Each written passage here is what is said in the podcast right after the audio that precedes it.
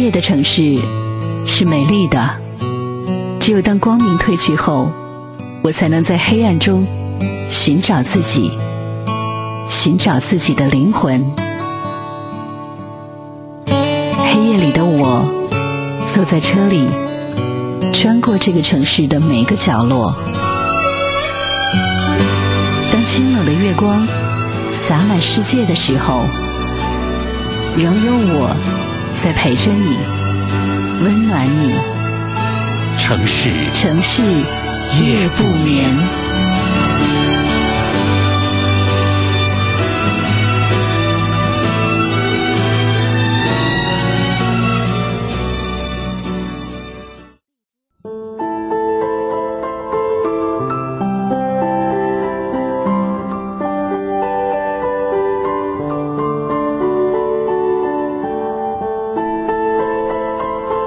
再一次的感谢各位将频率继续锁定在中波七四七调频一零七点八陕西戏曲广播，在每天晚间二十三点到零点钟来锁定收听，为您直播播出的城市夜不眠，我是何欣。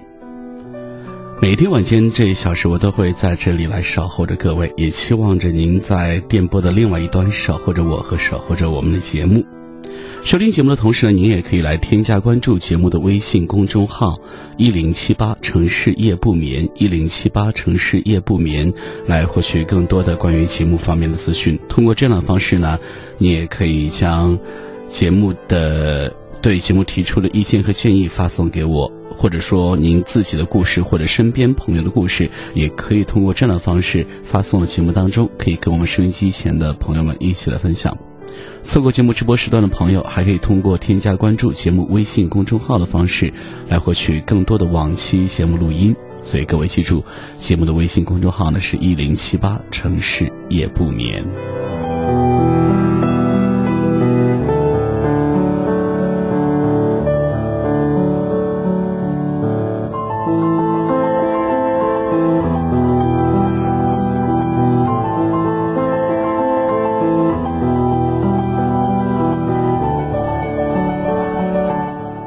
莎士比亚说：“三代培养不出一个贵族。”前不久了，在网上读到一篇长文，叫做《寒门再难出贵子》。不得不承认，出身在很大程度上限制了我们的发展，这是不争的事实。不过，即使家世不好，我们一样可以高贵。对于出身于寒门的年轻人来说，有一条路是通往高贵最低的门槛，这条路不论是。贫富贵贱，公平的摆在你面前，那就是读书。多读书，自然胸中有丘壑，可以来开阔眼界、沉淀思想、提升涵养和气质，让灵魂充满香气。我这里说了读书，不是上大学，而是阅读。上大学的好处是在于你走出了小地方，拓宽了视野，遇到一群正当好年纪的人，与他们交流理想与未来；而阅读的好处呢，却是从里往外改变你的心性和气质。曾国藩说：“人之气质由于天生本难改变，唯读书则可以改变其气质。”三毛也说：“读书多了，容颜自然改变。”许多时候呢，自己可能以为许多看过的书籍都成为过眼云烟，不复记忆。其实，他们仍然是潜在气质里，在谈吐上，在胸襟的无雅，当然也可能显露在生活和文字当中。我曾经遇到过一位老太太，她看起来呢是六十多岁的样子，水蓝色的线衫配一条白色过膝裙。她的气质让你觉得一眼能看到她纯净的内心，即使是在影视剧里，也很少见到这么优雅的老太太。我忍不住不看她，因为她是那样的美好，她的穿着打扮，她的神情面容，让我不由自主的被吸引。第一次，我主动跟人寒暄套近乎。一杯咖啡的功夫，我了解到他是一个剧作家。他说：“活到现在呢，他的工作呢是读书写文，他的兴趣也是读书写文。他语调平缓，字字珠玑。我问他是不是大户人家出身，比如民国才女的后裔呀，或者是一些其他人的子女之类的。他笑了说：“他是出生在辽宁一个贫穷的村子里。”这个老太太言行举止和气质不输给任何一个贵族，他的美好是来自内心的淡泊宁静，是来自身体和精神的双重保养。什么是高贵呢？高贵。不是住得起别墅、开得起保时捷，不是坐得起飞机的头等舱，也不是出门前呼后拥、镁光灯齐齐来聚集。高贵是即使身处险难，依旧会替别人着想。高贵是不苟且、不出卖自己的灵魂。清代学者金英在他的《格言联璧学问》有言：“古今来许多世家，无非积德。”天地间第一人品还是读书，读书即未成名。究竟人高平雅，修得不期获报，自然梦稳心安，为山最乐，读书最佳。读书最佳，简简单单的四个字，给我们指出一条明道：抱怨出身没有用，有怨天尤人的时间，还不如拿来读书。苏轼被贬黄州的时候，仍然能够写出“竹杖芒鞋轻胜马，谁怕？一蓑烟雨任平生”这样的诗句来，是得益于他的满腹经纶。因为饱读诗书的东坡先生，本就以“达则兼济天下，穷则独善其身”为信条的。陶渊明。隐居后的采菊东篱下，悠然见了南山，又何尝不是一种达观的人生态度呢？读书少不是差在赚钱的能力上，而是差在境界上。有学识的人能够把苦日子过得精致，读书少的人却可以有钱，却以为是有钱才可以活得精彩。我有一个初中同学，毕业之后呢，就去工厂里上班。去年在我辞职的前后呢，他也离开了工厂，决定呢，安心的在家相夫教子。我给他打电话的时候呢，他嚷嚷着郁闷，他问我：“你在家里都干什么呀？我无聊死了。你不觉得在家无所事事吗？”我说：“我忙得很啊，哪有时间无聊啊？即使不上班，也觉得每天有做不完的事儿。”他特别好奇：“哎，你都干什么呀？”我说：“我读一读。”唐诗宋词写写文章，总觉得时间不够用。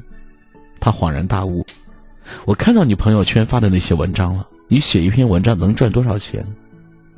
当他知道我一分钱不赚的时候呢，十分的不理解。哎，不赚钱你还写什么呀？我忽然觉得跟他有点聊不下去了。于他而言，钱是衡量一切的杠杆。在他眼里毫无意义的事，在我这儿呢却是一种幸福，能够有自己的时间来做自己喜欢的事情，夫复何求呢？南怀瑾先生说：“一个人为什么要读书？传统中最正确的答案便是‘读书明理’这四个字。读书多了，就可以多角度看待事物，宽以待人，不钻牛角尖，也不跟自己过不去。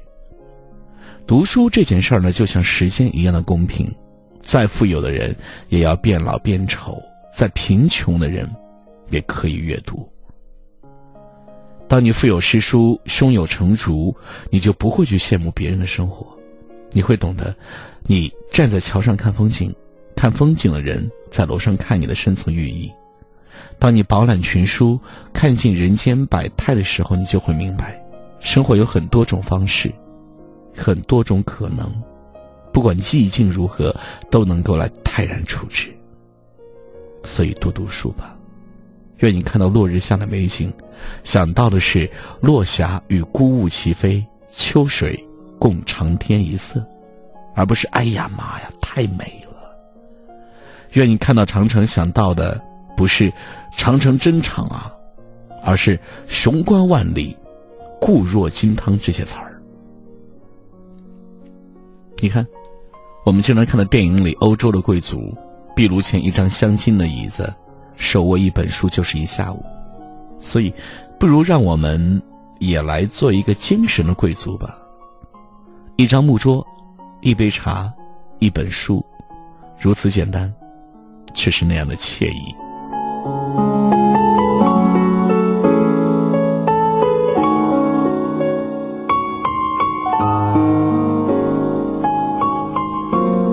这里是城市夜不眠，我是何鑫。欢迎各位继续锁定收听。收听节目的方法非常简单，关中及周边地区的朋友可以将收音机的频率停留在中波七四七，或者是调频一零七点八陕西戏曲广播的频率。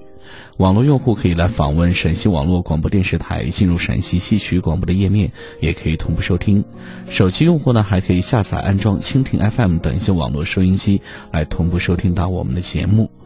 而且呢，您也可以在手机上下载安装青春直播 APP，来进入到我的直播间，可以来观看我们的现场播出。好，稍后我们继续回来。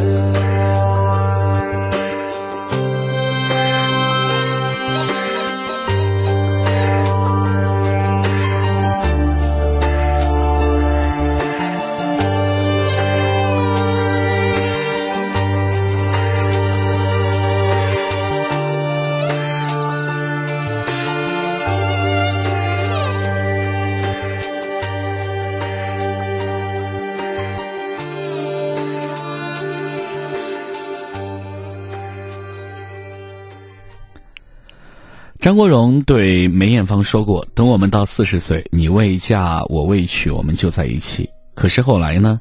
张国荣在零三年四月一号坠楼殒身，而梅艳芳在同年的十二月三十号，肺功能衰竭病逝。那一年，她刚好四十岁。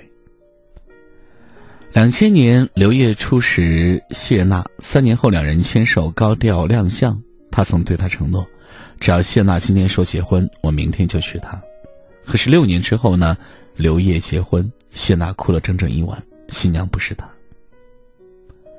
看着谢娜的自传里，有一部分是说她和刘烨的六年的感情，让他们彼此都成长了不少。谢娜说，他们在大家都不看好的时候坚强的在一起，却在大家都对他们祝福的时候分开了六年。那个说着非李大齐不嫁的周迅，不知道是为什么，只知道。他们五年的感情会成为他们彼此生命中最精彩时光。五年之前，辛晓琪在演唱会上再次唱响那首《领悟》时，哭得如此伤心，痛彻心扉。辛晓琪最终也没有和心爱的人在一起，想必是真的领悟了。我们一直都是在输给时间，所以说，这年头还有什么能够让我们动心，让我们相信呢？陈升曾经做过一件很煽情的事儿，他提前一年预售了自己演唱会的门票，仅限情侣购买，一人的价格可以获得两个席位，但是，一份情侣券分为男生券和女生券，恋人双方各自保存属于自己的那张券，一年之后呢，两张券合在一起才能够奏效，票当然卖得很快，也许，这个是恋人双方证明自己爱情的方式吧。我们要在一起一辈子呢，一年算什么呀？这场演唱会的名字就叫做《明年你还爱我吗》。听似很简单的疑问句，对吧？实现起来却被赤裸裸的现实击败。到了第二年，陈升专设了情侣席位，果然空了好多位子。他面对着那一个个空板凳，脸上带着怪异的歉意，唱了最后一首歌，把悲伤留给自己。渐渐的发现，相恋多年的人们就这样形同陌路，彼此生活。或许他们并不是不爱对方了，而是不能够给对方各自要的生活。应该相信，他们或许依然是爱着对方，只是一个不懂得怎样去爱，一个相爱却无能为力。生活就是这样，最终相守到老的人。也许并不是那个曾经许下山盟海誓、承诺白头偕老的人，多少真爱被现实击败，终究，终究时间会带走一切的。到底是什么让我们松开了彼此的手？到底是什么让我们放弃了自己，放弃了对方呢？会一直说真的没什么，然后又对着别人的故事沉默。表面终究会归于平静，只是内心的波涛汹涌却不为人知。只有自己才知道，谁是自己真正爱的那个人，谁又是伤了自己的那个人。所以，最后的最后，当我们都有了彼此的归属，你只能是我记忆中模糊的剪影而已。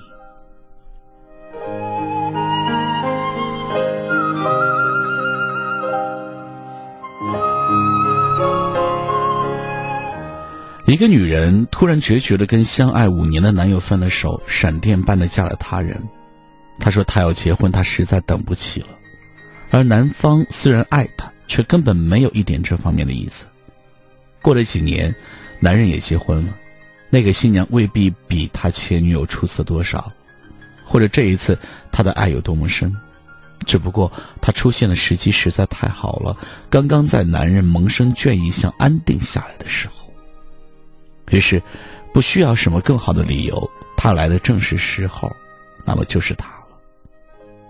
其实，我们寻寻觅觅了那么久，尝遍每一次爱情的甜蜜与艰辛，而最后选择的爱人，不过就是在我们心一动时经过身边的那一个。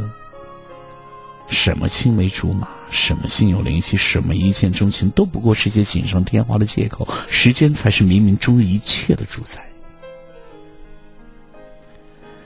回首往事的时候，想起那些如流星般划过生命的爱情，我们常常会把彼此的错过归咎于缘分。其实说到底，缘分是很虚幻、很抽象的一个概念。真正影响我们的，往往就是那相遇与相爱的时机。如果你出现的早一点，也许他就不会和另外一个人十指相扣；又或者相遇的再晚一点，晚到两个人在各自的爱情经历中慢慢学会了包容和体谅、善待和妥协。在你最美丽的时候，你遇见了谁？在你深爱一个人的时候，他又陪在谁的身边？在你心灵最脆弱的时候，又是谁在与他同行？爱情到底给了你多少时间，去相遇和分离，去选择和后悔？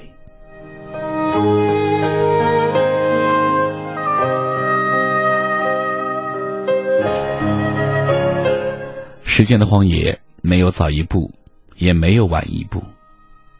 于千万人之中去邂逅自己的爱人。那是太难得的缘分。更多的时候，我们只是在彼此不断的错过，错过了杨花飘飞的春，又错过了枫叶瑟瑟的秋，直到漫天白雪，年华不在，在一次次的心酸感叹之后，才能够终于了解，即使真挚，即使亲密，即使两个人都已是心有戚戚，我们的爱。仍然是需要时间来成全和考验的。这世界有着太这样和太那样的限制与隐秘的禁忌，也有太多难以预测的变故和身不由己的离离合合。一个转身，也许就已经是一辈子了吧。城市夜不眠，我是何心。稍后，我们继续回到节目当中。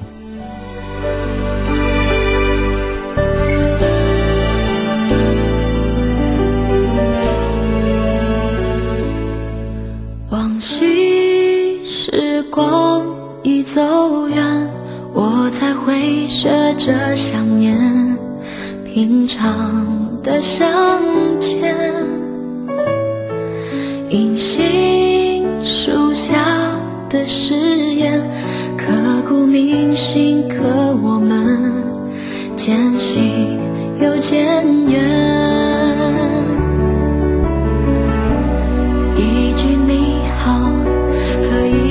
再见，中间是。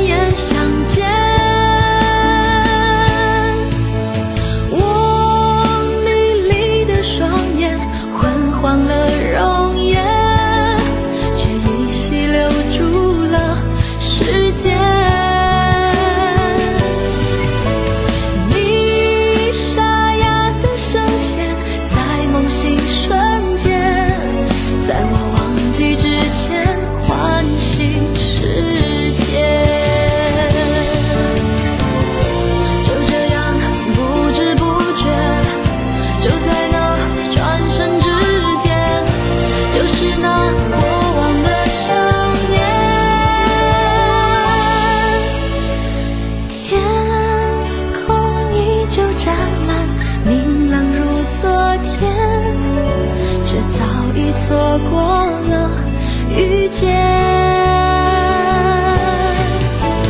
翩翩白衣少年，你在我身边，却在转身之间消失不见。翩翩白衣少年，你在我身边。却在转身之间消失不见。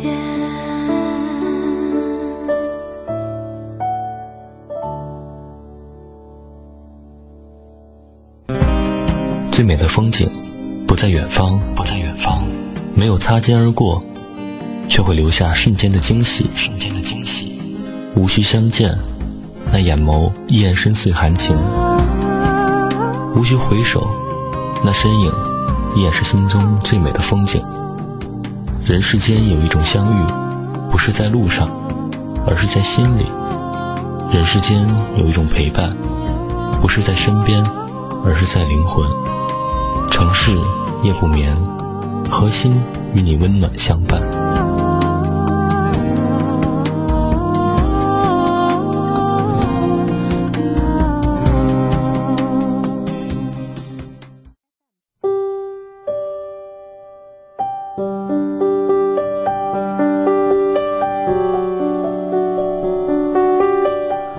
里是城市夜不眠，我是何鑫，欢迎各位继续锁定收听中波七四七调频一零七点八陕西戏曲广播，每天晚间的二十三点到零点钟为您直播播出。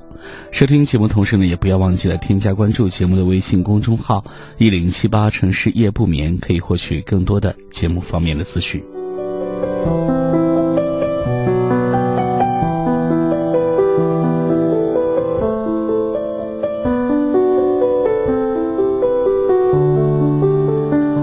表妹问我说：“哥，我想去学跳舞，你觉得怎么样？”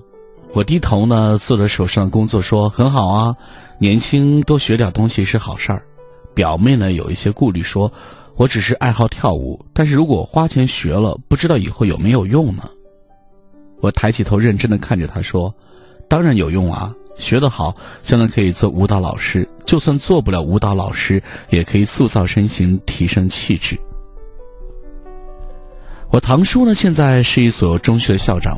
堂叔小时候呢，就没有爸爸，他的妈妈一个人拉扯大了五个孩子，堂叔是最小的一个，日子过得很是艰难。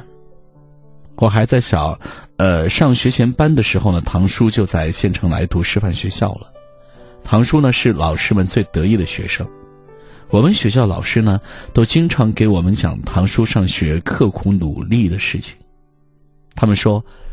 堂叔每天第一个到学校早读，上课时是最认真的一个，作业呢是字写的最好的一个，交的是最早的一个，最后呢以全乡最高的分数考上县城的师范学校。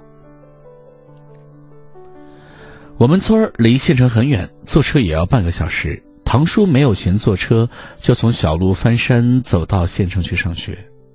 学校有食堂，但是堂叔没有钱吃不起，就从家里备了一书包的馒头，顿顿啃馒头。因为堂叔家实在是太远，所以每个星期只能回家一次。夏天天热，馒头超过三天就发酸了；冬天又太冷，馒头冻得硬邦邦的，咬一口就一个白冰碴子。但这些艰难的日子，堂叔都熬过来了。读完了师范学校，就当了老师。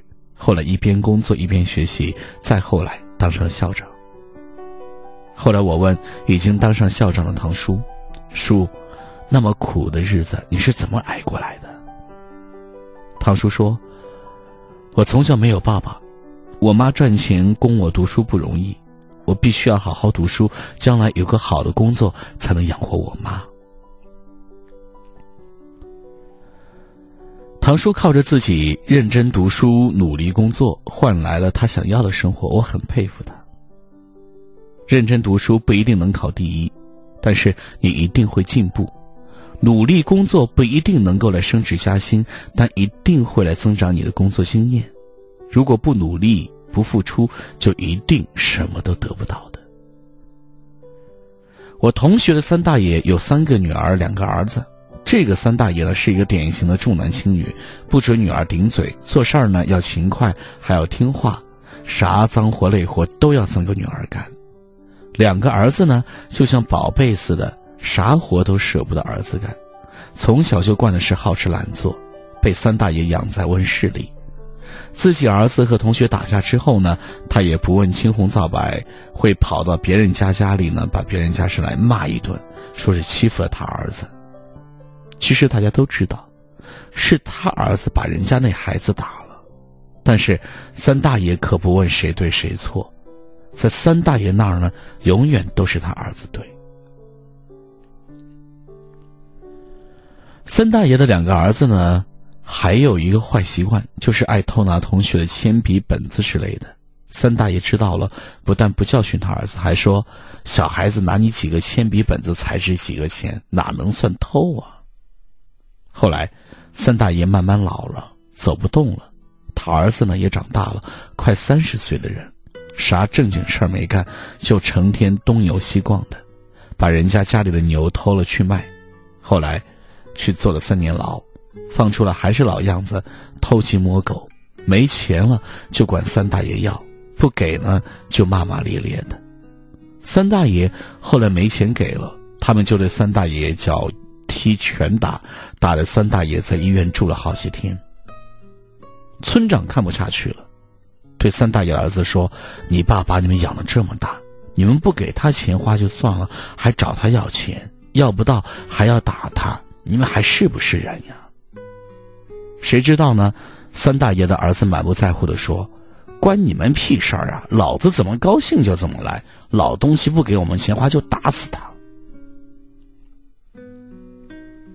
我大伯看着躺在床上，腿上还有伤口的三大爷，叹了口气说：“哎，这都是你自己教育出来的好儿子呀！当初大家说你，还说我们多管闲事，现在自己种的果子，自己慢慢的尝吧。”村里人呢，也都摇摇头，叹着气儿散了，就剩下躺在床上的三大爷，老泪纵横，是悔不当初啊。事后呢？还是三大爷的那三个女儿轮流伺候着喂饭、端茶递水。其实，三大爷有今天，不能怨任何人，只能怨他自己。孩子小的时候什么都不懂，做父母的就是要教他做人做事的道理。长大了，他才会懂得什么是对，什么是错。三大爷对三个女儿严厉有加。所以，三个女儿长大了就懂事，也吃苦耐劳，对三大爷也算孝顺，日子过得也安安稳稳。但是，三大爷对两个儿子太过宠溺，从小啥都不让干，还护短，孩子错了也说没错，到最后呢，就发展成几十岁的人了，也偷鸡摸狗，好吃懒做，好坏不分。别人。都是年轻时辛苦养大孩子、教育孩子，等到老了，就轮到孩子们养父母的尽孝道。但是，三大爷对两个儿子太过宠溺，没有管教好，到头来，害了孩子，也害了他自己。我一直觉得，不管是教育孩子，还是学习工作，我们在今天所做的，在未来，都会加倍奉还给我们。无论是好的，还是坏的，都是一样的，不是不报，时候未到。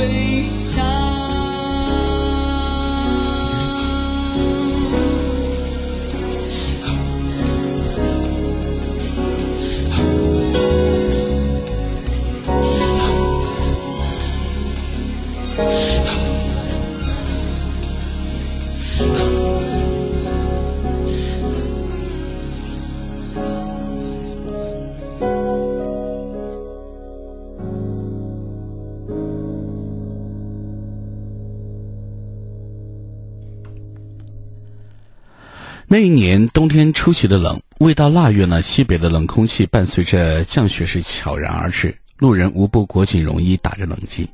不久前呢，方乐打来电话，说是自己遭遇了车祸，对方呢是一辆载运货车，在没有任何警示的情况下，突然向辅道转弯，撞倒了正常行驶的方乐。顿时呢，方乐所骑的电瓶车不堪重击，是散架破碎。庆幸的是呢，方乐并无大碍，只是腿部有一些擦伤。当我们惊呼于方乐的福大命大时，方乐却平静地说：“自己早已料到路途中的种种遭遇，这本是一场没有尽头的冬至。原来，每到夜晚，方乐都会踏上回家的归程，而单单一次行程，就是七十公里。”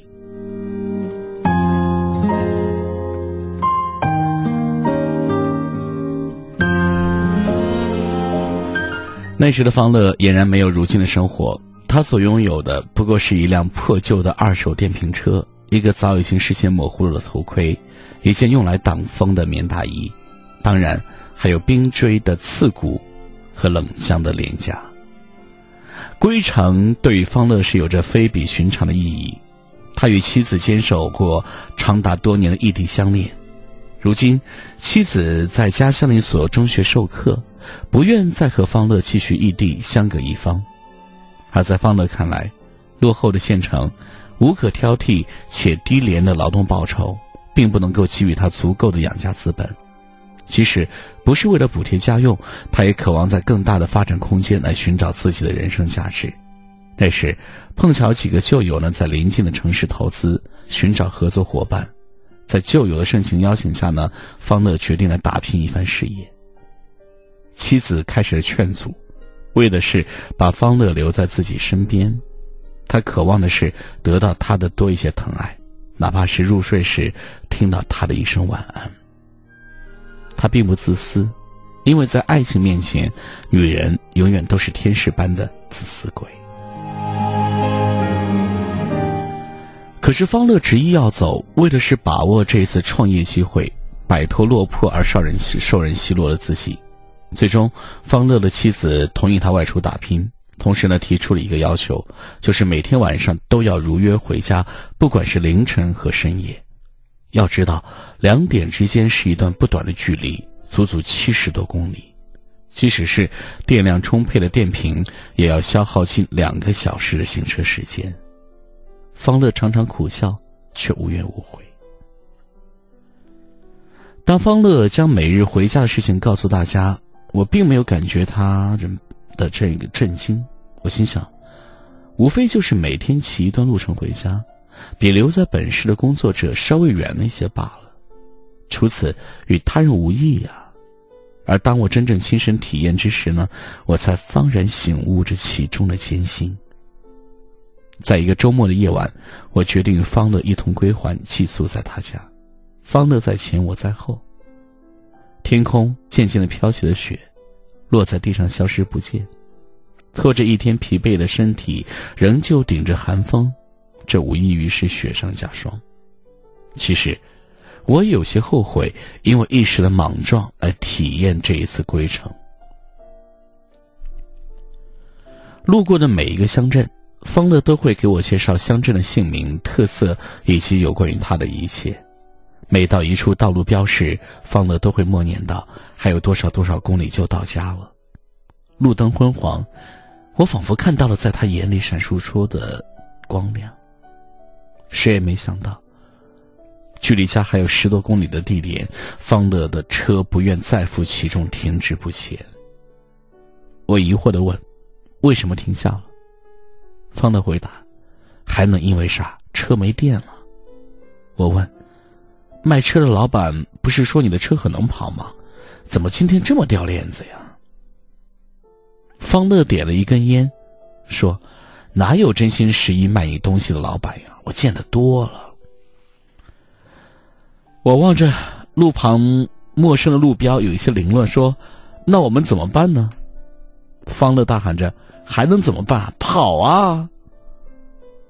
这声大声的跑，在耳边回荡，在风雪中回荡，在迷失的青春里回荡。于是，两个人一前一后奔跑着，时而加速，时而驻足，在车流的呼啸声中跑完了剩下十公里。凌晨一点，我和方乐赶到了家。方乐的妻子。伏在桌案，衣着单薄。方乐用最后的力气将他抱起，送进了卧室。我站在一旁，顿时湿了眼眶。原来，他一直在等他回来。方乐说：“不管归程有多少遥远，他都要回家，来向他说一声晚安，因为那是他们的约定。嗯，晚安的约定。”那些细数的路程，是互道晚安的约定。就让爱把来时的路照亮，把荆棘的路铺平。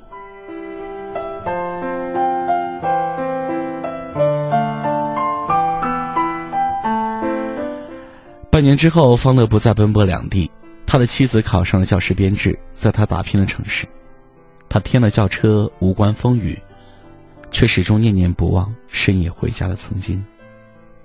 为爱奔忙，朝着你盼望归来的方向。为了我们的未来，不求你时时刻刻的陪伴，只求你可以触摸的温暖，一句入眠前的晚安。唯有这样，我才心安。这个故事，送给每一个夜归的人。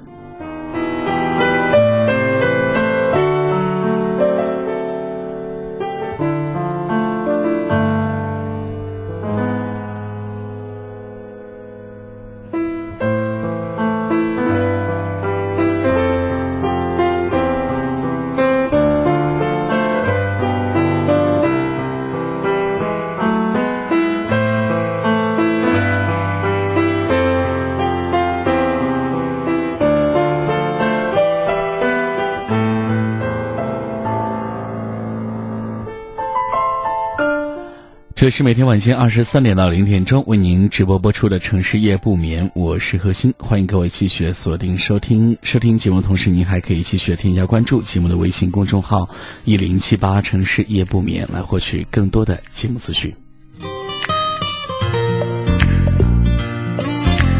我要带你到处去飞翔，走遍世界各地去观赏。没有烦恼，没有那悲伤，自由自在，身心多开朗，忘掉痛苦，忘掉那悲伤，我们一起启程去流浪，虽然没有华厦美心里充满着希望，我们要飞到那遥远地方，看一看这世界。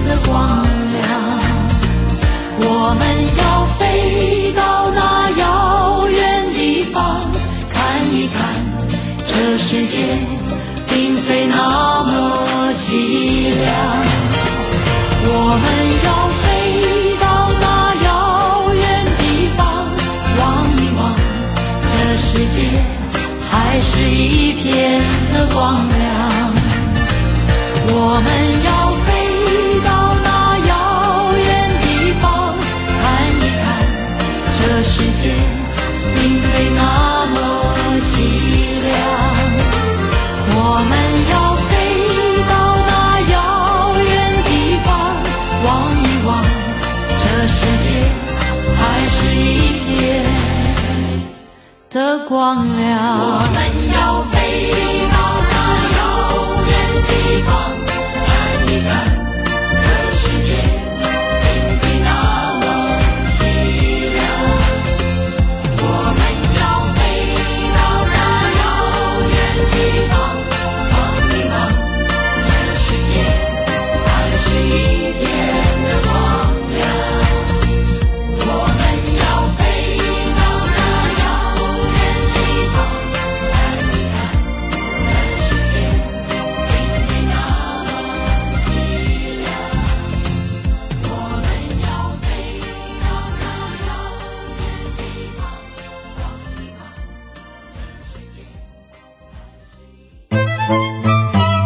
美的风景不在远方，没有擦肩而过，却会留下瞬间的惊喜。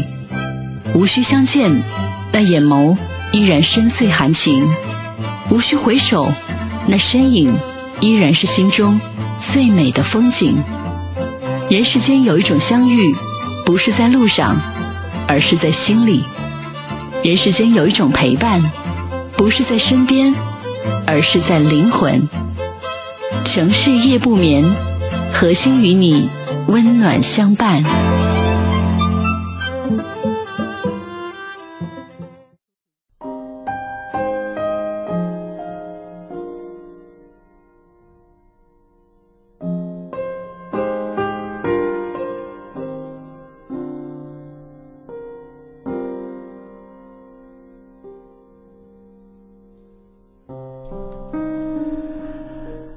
此刻正在锁定收听的是中波七四七调频一零七点八陕西戏曲广播，在每天晚间的二十三点到零点钟为您直播播出的《城市夜不眠》，我是何鑫。每天晚间这一小时呢，我都会在这里来守候着各位，来为大家讲述着人间真善美的温暖的爱情的一些故事，或者身边关于向上的一些生活故事。或者感动人的一些亲情故事，我们也期待在节目当中能够早日的来收到您的故事。那您可以来添加关注节目的微信公众号“一零七八城市夜不眠”，通过这样的方式呢，可以把您的这些故事呢来发送到节目当中，跟我们收音机前的朋友们一起来分享。错过节目直播时段的朋友呢，还可以来添加关注节目的微信公众号“一零七八城市夜不眠”，来获取更多的节目录音。好，朋友们，今晚的节目到这里就结束了，非常感谢您的收听，祝您晚安。